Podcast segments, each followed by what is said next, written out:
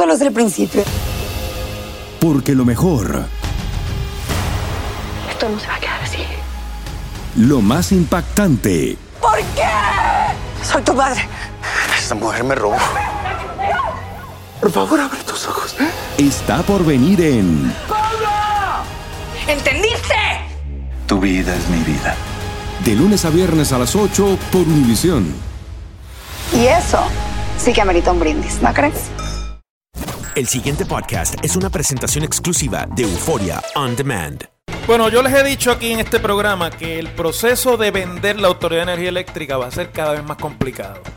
Y que mientras más tiempo pase en lo que se produce la propuesta de cómo es que esto se va a vender, eh, porque el gobernador dijo en su mensaje hace ya casi dos semanas que va a vender la parte de la generación, pero que la parte de la distribución eh, y transmisión se va a conceder o sea que no se vende, sino que se concede a un administrador privado, que será temporal, obviamente, a base de contratos. Y cómo se va a dividir la isla y quiénes van a poder vender en un sitio y cuánta electricidad que se produzca en el oeste se puede vender en el este, si es que se puede, o si se va a regionalizar por compañías, etcétera, etcétera. Todos esos detalles van a determinar aquí si esto se puede hacer en 18 meses o no. Y ahora van surgiendo otros problemitas en el camino, como por ejemplo cuánta participación van a tener los bonistas, qué aprobación de la transacción de venta, cuánto de esa transacción se va a tener que aprobar por la Junta de Supervisión Fiscal, cuánto van a tener que decir los bonistas cuando esto eventualmente llegue a la mesa en la que se está reestructurando la deuda. Nadie pueda creer que usted puede vender esto y que la deuda se reestructure aparte, porque parte del proceso de venta es entender en, en dónde queda y cómo se va a atender la deuda y ahí los bonistas van a tener que decir. Pero Aquí hay un asunto que está complicando cada vez más la situación y que yo creo que hay que discutirlo. No es quizás el más sofisticado de todos los temas, pero en este programa, si algo queremos es que lo que uno puede discutir aquí sea primero que le sirva a usted para orientarse en cuanto a cómo puede enfrentar problemas que tenemos todos los días frente al gobierno. Y en segundo lugar, cómo esas cosas que parecen pequeñas, vamos a entenderlo todos bien, tienen un efecto real sobre los grandes problemas que Puerto Rico vive. Me refiero obviamente al problema este de la sobrefacturación en energía eléctrica y el recibo de esos de esas facturas que le están llegando a miles y miles de puertorriqueños y que ha llegado finalmente a las primeras planas de los periódicos en los últimos dos días. Cuando uno escucha a los funcionarios de alto nivel del gobierno explicar cómo esto se va a trabajar. Esta mañana escuchábamos aquí al secretario de la gobernación, nada más y nada menos que es el jefe del gabinete del gobernador. Pues se da cuenta que o no hay una buena comunicación con la gerencia de la Autoridad de Energía Eléctrica, o la gerencia de la Autoridad de Energía Eléctrica no sigue la política pública del gobierno, o simplemente la Autoridad de Energía Eléctrica tiene vida propia, separada del Estado y del gobierno que al fin y al cabo es su dueño. Por eso es que esto de la figura de las corporaciones públicas en Puerto Rico, que se ha traqueteado tanto con eso a lo largo de tantos años, se ha rendido realmente un embuste. Es decir, a usted, a, todos nosotros nos vendieron la idea en los años 40 y 50.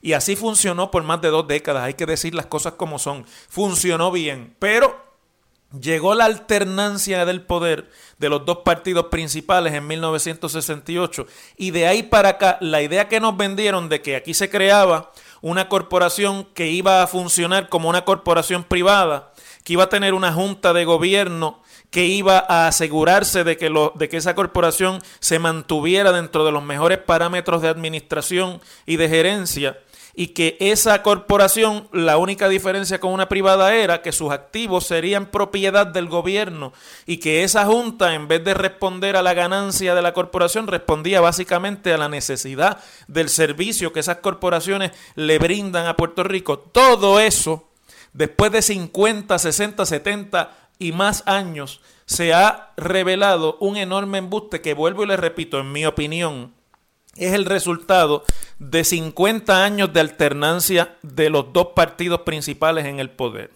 Del quítate tú para ponerme yo, del déjame nombrar a mis amigos para que guisen en lo que yo gano y puedo administrar, de manera que me ayuden para el próximo. Y ahí quedó presa para siempre y se fue por el zafacón la idea de cómo funcionaban las corporaciones públicas, que quizás cuando el gobernador Rexford Tocqueville y el líder del Senado en esa época, don Luis Muñoz Marín, lo concibieron como una manera de acelerar el proceso de modernización de Puerto Rico utilizando una capacidad financiera y fiscal que el gobierno tiene, que no tenía entonces la empresa privada en Puerto Rico, que se hacía cargo, por ejemplo, del servicio eléctrico, quizás en ese momento se, se vio de una manera, pero 50 o 60 años después, la realidad es apabullantemente en contra de esa propia idea.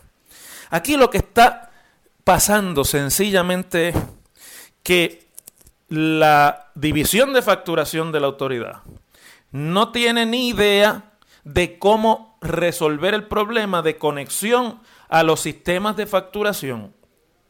Y aquí no se sabe quién tiene luz y quién no ha tenido luz. Y aquí todos son unos estimados y aquí son todos una serie de mediciones inexactas que se han convertido en enemigos de los clientes y los abonados de la autoridad. Todo este revolú que se está hoy discutiendo en los medios de prensa, lo que va a hacer es abonar a que la inmensa mayoría de la opinión pública siga a favor de la privatización y la venta. Porque esto crea desconfianza, además crea una imagen absoluta de incapacidad y crea también una imagen de que las corporaciones públicas se han convertido en enemigas del ciudadano puertorriqueño. Yo escuchaba esta mañana aquí a Aldo eh, Rodríguez, creo que es el director de la Oficina de Servicio al Cliente de la Autoridad, decir unas cosas que o son el producto de un intento fallido de mejorar la imagen pública de una corporación que está liquidada ante la opinión pública. El pueblo de Puerto Rico odia a la autoridad energética. Entonces yo oía a Aldo decir que eh, hay unas maneras en las que el ciudadano puede eh, resolver el asunto este de facturación. Y era una cosa como, no, pues mire, si usted tiene problemas, no pague la factura y entonces vaya con calma a las oficinas de la autoridad y allí pues exponga su problema, pero no se moleste con los empleados porque los empleados no tienen la culpa de que le estén llegando a ustedes esa factura, o si no escriba un email a la página de AEE e Online o llame a la línea caliente de 1800 para que allí les resuelvan o eh, mande un mensaje por internet. Mire, yo le invito a Aldo y a su gente que traten ellos de usar esos servicios que le están diciendo a la gente que usen. Que traten de ir a una oficina regional de, o a una oficina comercial de la Autoridad de Energía Eléctrica para que ustedes vean lo que hay allí. Si yo todos los días me encuentro con gente que lo que me dicen es que aquello está impenetrable, que no hay realmente manera de usted sentarse allí a resolver nada porque la, son multitudes lo que hay allí. Entonces uno se queda eh, espantado de, de la desconexión evidente que hay entre lo que es la realidad que vive el ciudadano y la idea que tienen los que están allá arriba. Por eso es que hay esta imagen que, como les estaba diciendo, lo que concluye es que las corporaciones públicas están en contra del, del, del ciudadano. Esa es la realidad, vamos a decir las cosas como son. Entonces, Da la impresión de que aquí nadie está hablando por el mismo idioma. El secretario de Asuntos Públicos de la Fortaleza, Ramón Rosario, le dice al vocero en el día de hoy, aparece en el vocero de hoy, el gobernador reitera que la autoridad está desautorizada para cobrar por servicios no prestados. Es inaudito que pretendan cobrar por servicios no ofrecidos para luego hacer pasar al cliente por el amargo proceso de reembolso o crédito. El mensaje del gobernador a los clientes es que no paguen por servicios que no recibieron. No es justo y la Autoridad de Energía Eléctrica tiene que ajustar sus procedimientos en beneficio del cliente, no al revés. Y mientras Ramón Rosario dice eso a nombre del gobernador, ¿sabe lo que le dicen a, las personas que van a las oficinas comerciales a bregar con los problemas estos de sobrefacturación o de facturación de electricidad que no consumieron? Le dicen que lo mejor es que la paguen y, después lo peleen, después que la paguen, que la peleen después de haber pagado, a que le vayan a cortar la luz. Eso se lo dicen y se lo están diciendo los empleados de Aldo. Sabrá Dios si Aldo no lo sabe, Pero como yo estoy por ahí con la gente, la gente se me acerca y cuando yo les digo que vayan a, la oficina, me dicen, no, pero si yo fui y en la oficina de comercial me dieron que la pague y que después la pelee. Eso es lo que le están diciendo. No están diciéndole a nadie, no lo pagues y después acá que nosotros vamos a resolver porque te conviene a ti, que es lo que el gobernador dice. Entonces esto es el tira y jala de siempre. Y la gente en el medio, el jamón del sándwich es la gente que como si fuera poco que tienen un servicio deficiente, que no han tenido la, capacidad de restablecer ese servicio en casi seis meses después de la emergencia en muchas partes de Puerto Rico, ahora tienen que acostarse todos los días con la amenaza de una factura que todavía no se sabe si se la cortan o no, porque una cosa es lo que dice el gobernador y otra cosa es lo que le dicen en la autoridad. Y esas son las cosas que no pueden ocurrir. Mire, eso es lo mismo que no, que no tener la capacidad de gobernar. Pero si el otro día, cuando votaron a Ricardo Ramos, no fue el gobernador el que nombró a Justo González y lo anunciaron con bombos y platillos, que el gobernador había nombrado a Justo González. Entonces, ¿por qué si puede nombrar al director que en ley le corresponde a la Junta de Gobierno, no a él? ¿Por qué no puede el gobernador entonces decirle a la autoridad y reunir a la Junta y darle una instrucción directa a la Junta de la autoridad de que mande regulación inmediata, reglamentación inmediata por ahí para abajo para que se acabe el abuso que están perpetrando con la gente en las oficinas comerciales y con esas eh, eh, facturas indebidas? Aquí hay gato encerrado y cada vez la confianza es menos. Y esto, mis queridos amigos, se lleva por la borda toda la satisfacción que pudo haber en el momento en que el gobernador anunció la venta, porque ya sabemos que la venta va a tardar por lo menos tres años o más. Y mientras tanto, este es el atropello que sufren día a día miles de puertorriqueños que tienen, que tienen que terminar pagando porque no pueden extinguir dos o tres días de una semana en una oficina donde los turnos son de cientos de personas o de gente que cuando llaman a los teléfonos nadie les contesta o cuando escriben un email ni siquiera le dicen que lo recibieron. Esa es la realidad, esa no es la teoría, esa es la realidad de lo que vive el pueblo de Puerto Rico con la Autoridad de Energía Eléctrica. Las cosas como son. En WKAQ se abre el aula del profesor Ángel Rosa. Conoce de primera mano cómo se bate el cobre en la política. Las cosas como son. Profesor Ángel Rosa en WKAQ. A uno le llegan estas facturas de la luz exageradas y facturas del agua y se le quita el sueño a cualquiera. La verdad es que si a ti te llegó una de esas facturas exageradas, tú lo que te mereces es el mejor descanso Dormir como te lo mereces. En el matre de tu sueño. Consíguelo hoy al mejor precio. ¿Dónde más? En Global, si ya ustedes lo saben. Desde hoy hasta el domingo compra cualquier matre de la línea Body Comfort ortopédico con 65% de descuento más un 5% adicional y recibes 10 años de garantía sin prorrateo. Visita Global en cualquiera de sus 13 tiendas de lunes a domingo de 9 de la mañana a 5 y 30 de la tarde. Y recuerda que Global Matres son líderes en calidad, servicio y garantía. Restricciones aplican sujeto a disponibilidad. Más detalles en las tiendas. Global 837-9000, 837-9000, 837-9000. Global.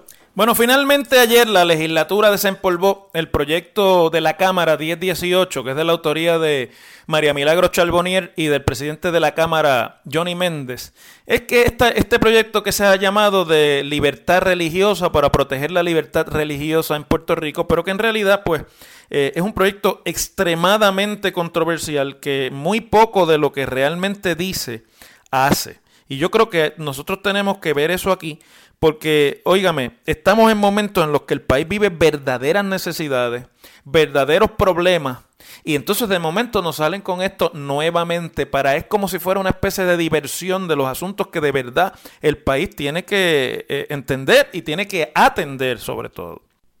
Anoche el proyecto se atendió primero en la Cámara de Representantes, donde fue una votación 29 a 6 y hubo 16 representantes que no aparecieron para votar, lo que le da un indicio a usted de más o menos por dónde está el número de los opositores, porque el que no quiere votar, no, lo que quiere es que no lo cuenten ni en uno ni en otro lado, pero tiene problemas, porque si no se presenta allí a votar, 29 a 6 y 16 que no aparecieron a votar. Y luego el proyecto pasó al Senado eh, anoche mismo y allí sí que no hay votos para aprobar por poco no hay votos para aprobar el proyecto. Se aprobó con 16 votos a favor, 11 votos en contra.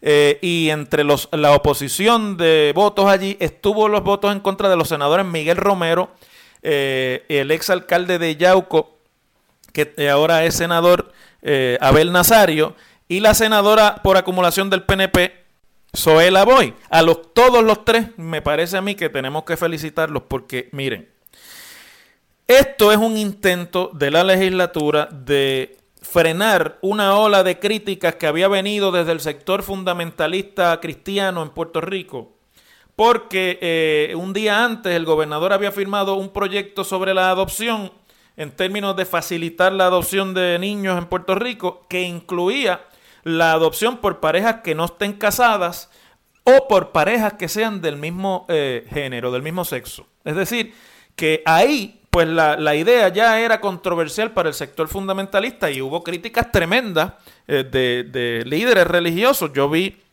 en las redes sociales un video de la pastora Wanda Rolón que en realidad uno se tiene que preguntar cómo una persona que es pastora pues tiene ese tipo de mente de estar incitando a la segregación, incitando a la división, incitando a la separación e incitando a que en vez de que todos seamos hermanos, lo que se marque en Puerto Rico sea la diferencia y el señalamiento de por qué tú eres así o de por qué tú dejas de ser así. Que son actitudes, mis queridos amigos, que el pueblo de Puerto Rico rechaza. El pueblo de Puerto Rico no tiene necesariamente ni comparte, inclusive los que están en esas eh, iglesias, no comparte la idea esta de que hay que estar odiándose entre nosotros porque no somos todos iguales y porque no todos creemos en lo mismo. Y yo creo que eso, pues la legislatura que se siente intimidada por las advertencias de estos este, eh, líderes religiosos, pues quisieron corregir el coraje que desde esos sectores fundamentalistas les llegó. Ahora,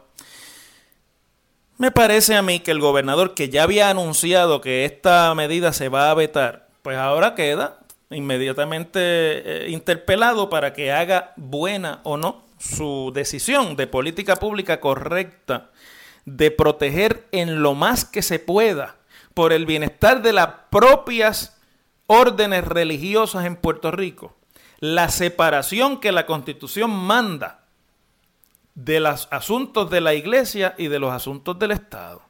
En el Estado que Puerto Rico tiene, en el Estado de Derecho que Puerto Rico tiene, hay un mandato para que los asuntos del Estado no se trabajen como asuntos de la iglesia. Y, yo sé, y eso siempre ha sido un problema, porque los, las órdenes religiosas fundamentalistas quisieran que el Estado fuera fundamentalista como son ellos y que el Estado todo lo enfocara desde el orden religioso, desde el orden de la, del discurso moral que ellos predican. Pero esa no puede ser la actitud del Estado, primero porque el Estado no puede asumir que todo el mundo tiene la misma creencia religiosa. El Estado no puede asumir que todo el mundo tiene que ser como esas creencias religiosas dicen que tienen que ser. Eso está bien dentro del ámbito del libre albedrío que un ciudadano tiene que tener en su vida, protegido por el orden democrático, de entender la vida desde los parámetros morales, religiosos y sociales que entienda que son los más favorables. Y a eso nadie, ni siquiera los que no son creyentes, se puede oponer. Pero de eso a que el Estado se mantenga como si fuera un guardián de las creencias religiosas de un grupo en particular. Eso es inaceptable. Es un principio constitucional que Puerto Rico hereda de la tradición norteamericana y que llega a Puerto Rico y a nuestra constitución, la idea de la separación de iglesia y Estado, de la, de la tradición jurídica de los Estados Unidos a los que estos grupos fundamentalistas, en su gran mayoría, defienden anexarse como Estado de la Unión. Esa es la ley, esa es la manera de ejercer el derecho en los Estados Unidos y Puerto Rico lo adquirió por vía de nuestra relación y de nuestro, de nuestro acercamiento del sistema jurídico nuestro al sistema de los Estados Unidos. Entonces ahora le quieren torcer el, el brazo al gobernador para que el gobernador actúe de la manera en la que le conviene a ese grupo. ¿Y por qué yo les digo todo esto? Porque cuando usted aprueba una ley como esa, que se llama de protección de la libertad religiosa, es decir, es como un acto del Estado para protegerle una libertad a unos ciudadanos. Entiéndase cuando se habla de libertad religiosa, el derecho a la libertad de culto que tenemos todos, de creer en lo que nos dé la gana de creer. y si queremos no creer, también. esa es la libertad de culto. No solamente para los cristianos, es para todos. Todos, porque todos somos de esta sociedad y las reglas de la sociedad son para todos, no puede ser para un grupo o como un grupo quisiera que fueren. Eso es muy peligroso en la democracia. Pues entonces, la pregunta que hay que hacerse aquí es si alguien en Puerto Rico se ve amenazado de ejercer su criterio y su creencia religiosa, porque si hay que protegerle la libertad religiosa a alguien, es porque en algún momento hay grupos aquí perseguidos por el Estado o por otros grupos para ejercer su libertad y, ah, ah, de culto y creencia religiosa. La contestación a esa pregunta es que no. No hay peligro en Puerto Rico, ni nunca lo ha habido, porque Puerto Rico es un país eminentemente en el que predomina la visión cristiana de la sociedad. No quiere decir que todo el mundo es cristiano o tiene que serlo, pero nuestra cultura lo es. Y esa es la realidad. Y por eso nunca aquí ha estado en juego el ejercicio de la libertad y de la creencia religiosa eh, cristiana. Pero por otro lado, usted tiene que tener cuidado cuando usted empieza con ese tipo de protecciones, porque entonces, miren, vamos a poner un ejemplo de cómo es que esto se puede manifestar. Un empleado del gobierno al que esta ley este proyecto de ley supuestamente quiere proteger, pues quiere proteger su libertad religiosa. Y como quiere proteger su libertad religiosa, supongamos que ese ciudadano es musulmán, que no es cristiano.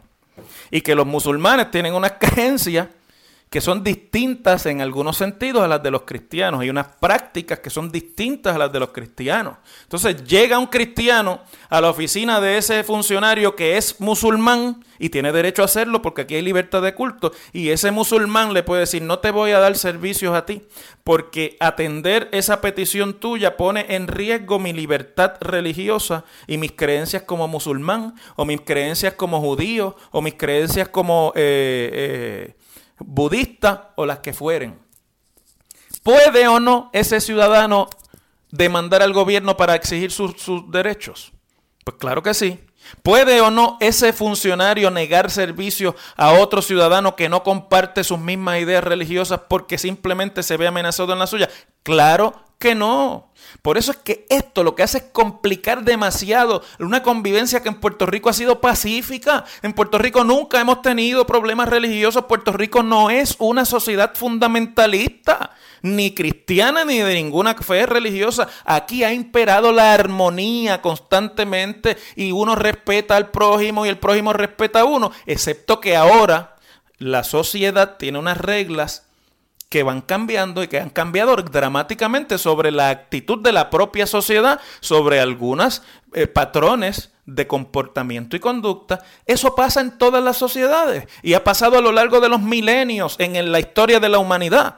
Lo que hace tres milenios era inaceptable, después lo fue. En Estados Unidos los negros no se podían casar con las blancas, ni las blancas con los negros. Y alguien se plantea que eso mm, era algo justo. En Estados Unidos el voto de un esclavo valía dos quintas partes de la de un blanco.